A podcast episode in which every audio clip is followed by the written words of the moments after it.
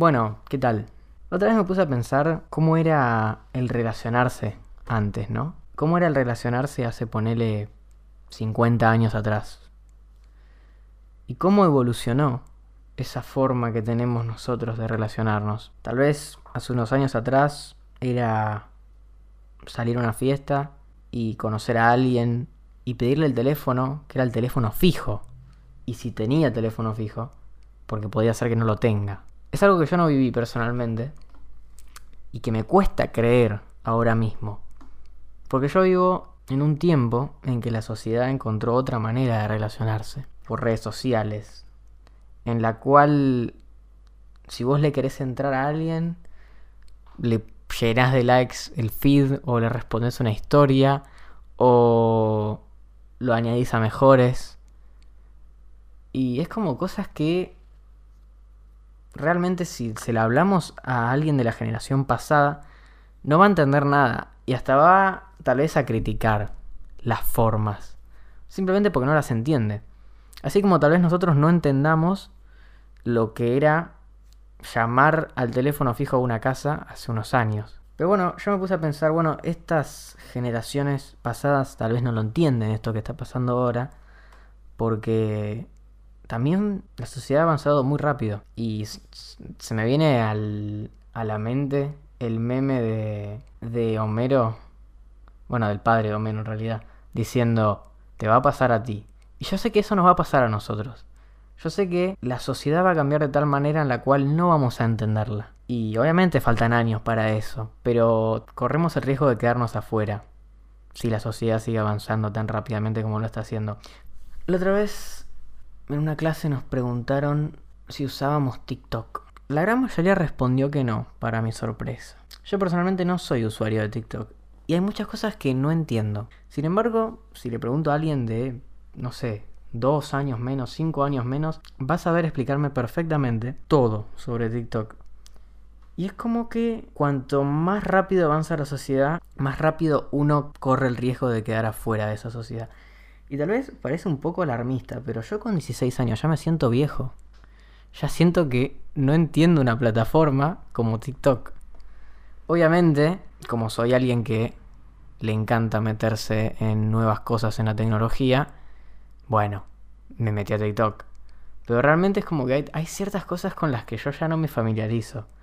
Y mm, así como era el Rubius o PewDiePie en su momento, ahora es Charlie D'Amelio. Y es como, wow, qué rápido que pasó todo. ¿No? Porque ya si hablas de, no sé, de Germán Garmendia, estás hablando de, wow, historia. Pero en realidad fue, no sé, hace siete años que Germán Garmendia tenía su boom. O seis, seis años, no fue hace tanto. Pero sí, es un montón. Eh, hay un estudio que dice que en esta década, o sea, la de 2020 a 2030, va a ser la década en la que la humanidad más cosas va a crear. O sea, más cosas se van a inventar. Estamos hablando de todo ámbito. Y esto hace que cada vez la sociedad avance más rápido. Volviendo al tema de cómo nos relacionamos, Así como nosotros cambiamos nuestra forma de relacionarnos y también tal vez cambiamos un poco una parte de lo que vendría a ser una relación amorosa, que es como conocerse, me puse a pensar, ¿no? ¿Cómo ser el amor en el futuro? Y como siempre, el futuro se nos adelanta y cuando hablamos de futuro tal vez estemos hablando de una conducta que en el presente no es tan común pero que en el futuro va a ser general. Es por eso que la otra vez, viendo un documental, entre otras cosas mencionaban lo que era el casarse con hologramas.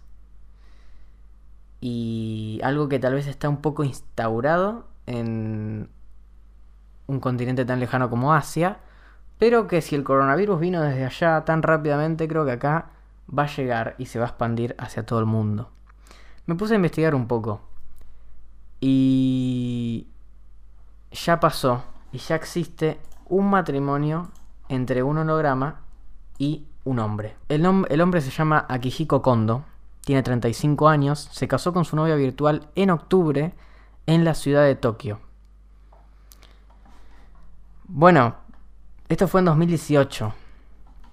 ¿No? En octubre de 2018, un hombre de 35 años se casó en Japón con una holograma, una novia virtual.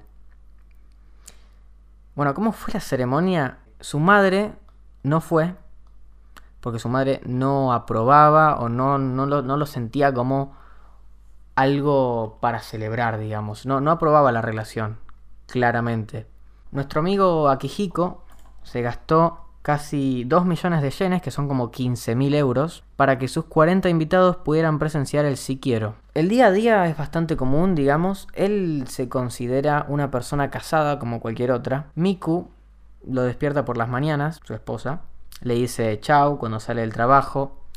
Y cada noche duerme junto a ella, una relación completamente normal, completamente ordinaria en ese sentido. Gracias a una cámara y varios micrófonos integrados que tiene el holograma, puede reconocer la cara y la voz de Kondo, no de su esposo en cuestión.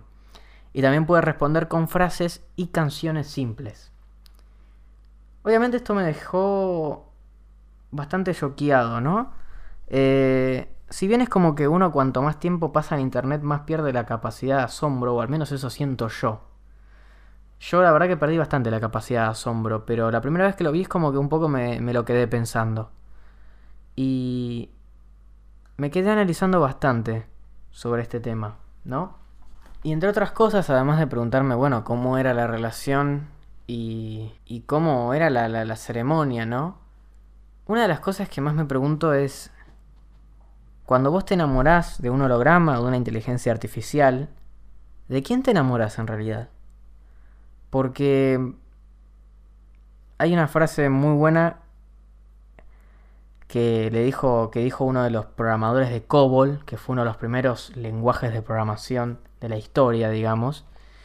Dijo, "No te asustes que todo lo que estás viendo acá, o sea, en la computadora, está creado por un humano." Y a veces nos cuesta creer eso, pero en realidad todo lo que está en una computadora o una inteligencia artificial como Google Home y Alexa, al fin y al cabo están creados por humanos. Y en el caso de enamorarte de una inteligencia artificial o bien de un holograma, habría que saber de quién nos estamos enamorando, ¿no?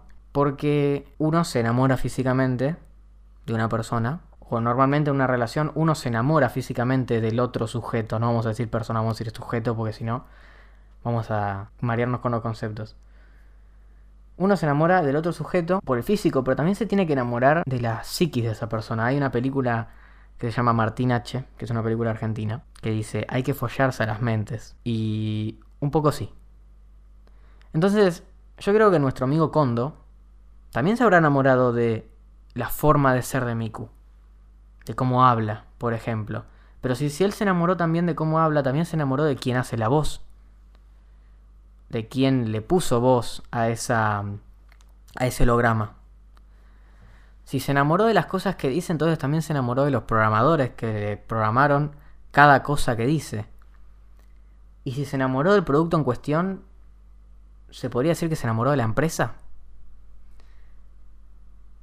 Bueno, realmente creo que es muy delicado. Porque aunque me encantaría saber en profundidad qué se siente, al menos por el momento no me siento capaz. Pero creo que una gran. una de las grandes incógnitas que esto nos deja es de quién te puedes llegar a enamorar cuando te estás enamorando de un holograma.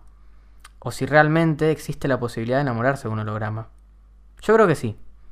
Yo quiero ser creyente de que sí. Pero uno dirá, bueno, qué sé yo, este debe ser un caso aislado. Debe ser un loco.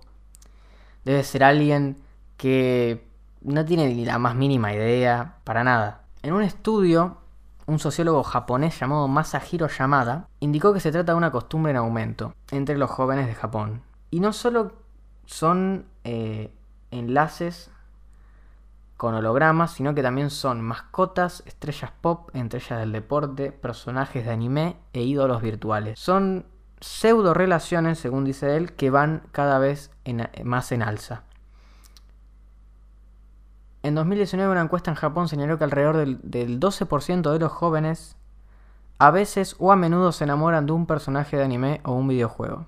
Otra de las estadísticas es que el 42% de los hombres y el 44.2% de mujeres entre 18 y 34 años son vírgenes en Japón. Otra cosa que encontré es que en Japón existe una economía incierta que no permite crear un plan familiar o no permite pensar a largo plazo en si se puede crear una familia, si se puede, si te puedes casar con alguien, tener una casa, una familia, hijos. Y esa incertidumbre lleva tal vez a este tipo de, relaciones. Estas son estadísticas que tal vez lo que pueden llegar a hacer es entender este fenómeno. Y es un fenómeno que cada vez va siendo más grande. Y tal vez con estas estadísticas se pueda justificar el porqué. Sin embargo, no hay que dejar de prestar atención y no hay que pensar que es algo aislado para nada, porque lo mismo era el coronavirus y se expandió por todo el mundo. La verdad es que obviamente no es comparar al coronavirus, ya que el coronavirus es una pandemia mundial, pero este tipo de costumbres creo que realmente van a ser un cambio en el futuro de la sociedad y en el futuro de la evolución humana. Y tal vez esta sea la primera vez que el humano evolucione de tal manera que no se necesita relacionar con otros humanos. Y es un poco apocalíptico, puede ser, pero también es como la apertura a un camino completamente nuevo. Es la primera vez que un ser humano consigue relacionarse de manera afectiva con otra cosa que no es un ser humano. A ver, ojo, con esto no quiero decir que el ser humano no se relacione efectivamente con otras cosas que no sean un ser humano, porque si no, los animales y las mascotas no existirían. Pero lo que quiero decir es que es la primera vez que un ser humano consigue tener una relación seria con un artefacto tecnológico. Y que tal vez ahora le, tengamos que empezar a decir otra manera, no artefacto tecnológico, tal vez tengamos que decirle persona no humana, no lo sé. Realmente es como algo demasiado nuevo. Y que creo que va a sentar un precedente en la historia de, la, de las relaciones humanas. y tal vez el amor en un futuro sea así. Si bien ahora nos cuesta asimilarlo, nos cuesta pensar que eso pueda llegar a ser así, en un futuro va a ser así. No está mal. Creo que, así como dijo Kondo, el hombre que se casó con el holograma, intentar crear un, un lazo humano-humano cuando estás enamorado de un holograma, está mal, no está bien. Es como si estuvieras tratando de convencer a un hombre gay para que salga con una mujer. O una lesbiana para que tenga una relación con un hombre. Y creo que es un poco también la diversidad en la sociedad. Y es un tipo de diversidad que tal vez sea cada vez más común. Y va a ser una forma de ver el amor completamente nueva. Y que sea nueva y que sea algo extraño no necesariamente quiere decir que sea algo malo. De a poco vamos a saber convivir con eso y hacerlo algo de todos los días.